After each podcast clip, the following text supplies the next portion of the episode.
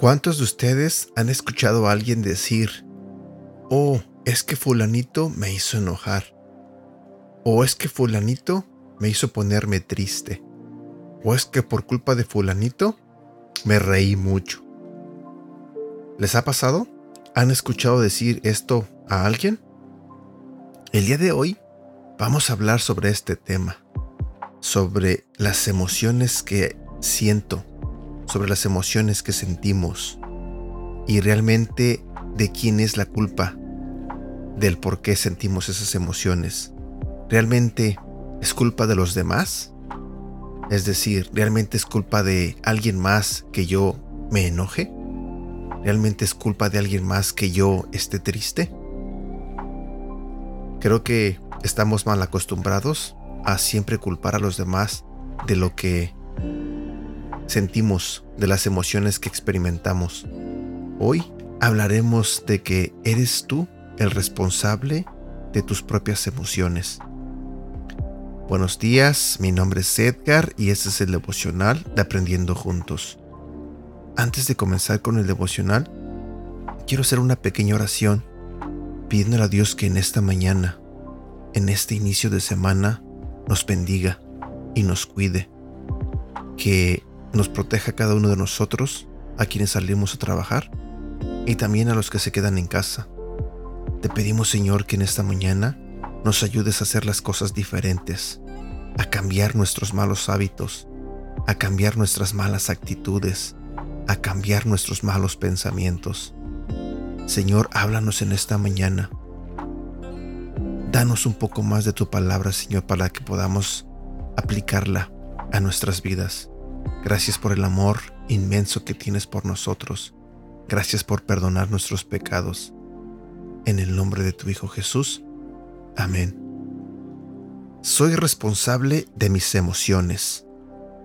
Es muy frecuente escuchar las siguientes frases. Me haces enojar. Me haces renegar. Me haces entristecer. Muchas personas se expresan de esa manera. Aprendemos a hablar así de nuestros padres, de nuestro entorno y lo vamos transmitiendo generacionalmente. Esta forma de comunicarse demuestra una actitud que dice, no soy responsable de mis emociones. Conlleva también el darle a la otra persona el poder de generar en nosotros ciertos comportamientos producto de las emociones que nos causan. Esta excusa es utilizada por quienes tienen conductas violentas. Culpan a la otra persona de hacerlos enojar y de hacerse golpear, deslindando toda responsabilidad tanto de sus emociones como de los actos que cometen. Dios conoce nuestra tendencia humana a culpar al otro de nuestras fallas. Sucedió desde el Edén, donde Adán culpó a Eva. Eva culpó a la serpiente y ahí empezó una cadena de culpas no asumidas.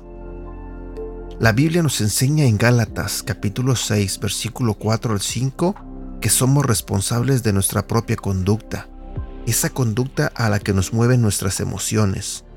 No puedo culpar al otro de lo que hago cuando me siento enojado. Por ejemplo, no puedo culpar al otro de no ser feliz o de estar triste. En 2 Corintios, capítulo 5, versículo 10, se menciona que cada uno dará cuentas de lo que hace. Nadie podrá dar cuenta por nosotros de lo que hicimos o dejamos de hacer. Entender esto me ayudará a entender mis emociones y responsabilizarme por ellas. Dios nos ha dado emociones y somos responsables delante de Él de cómo las gestionamos y de qué hacemos al respecto. Comprendiendo esto, puedo dejar de usar frases como le grité porque me hizo enojar o fui grosero porque me hizo tal cosa. Cuando le quitamos el poder sobre nosotros al otro, nos hacemos responsables de lo que hacemos.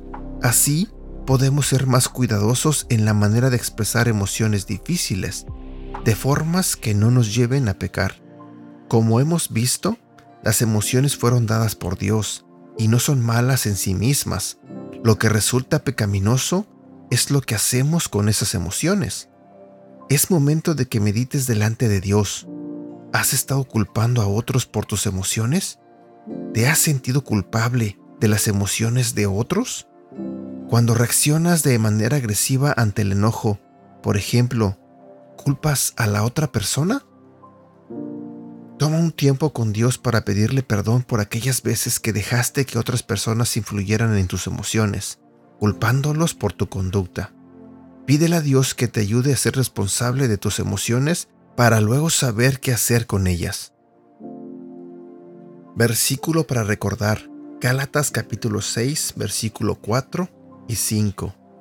Cada cual examine su propia conducta, y si tiene algo de qué presumir, que no se compare con nadie, que cada uno cargue con su propia responsabilidad.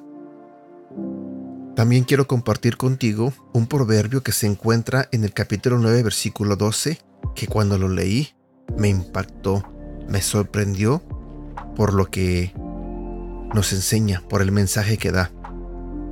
En el versículo 12 dice, si eres sabio, tu premio será tu sabiduría. Si eres insolente, solo tú lo sufrirás. Y bueno, aquí llegamos a la parte final de este devocional. Creo que es claro de que tenemos que sernos responsables de nuestras propias emociones.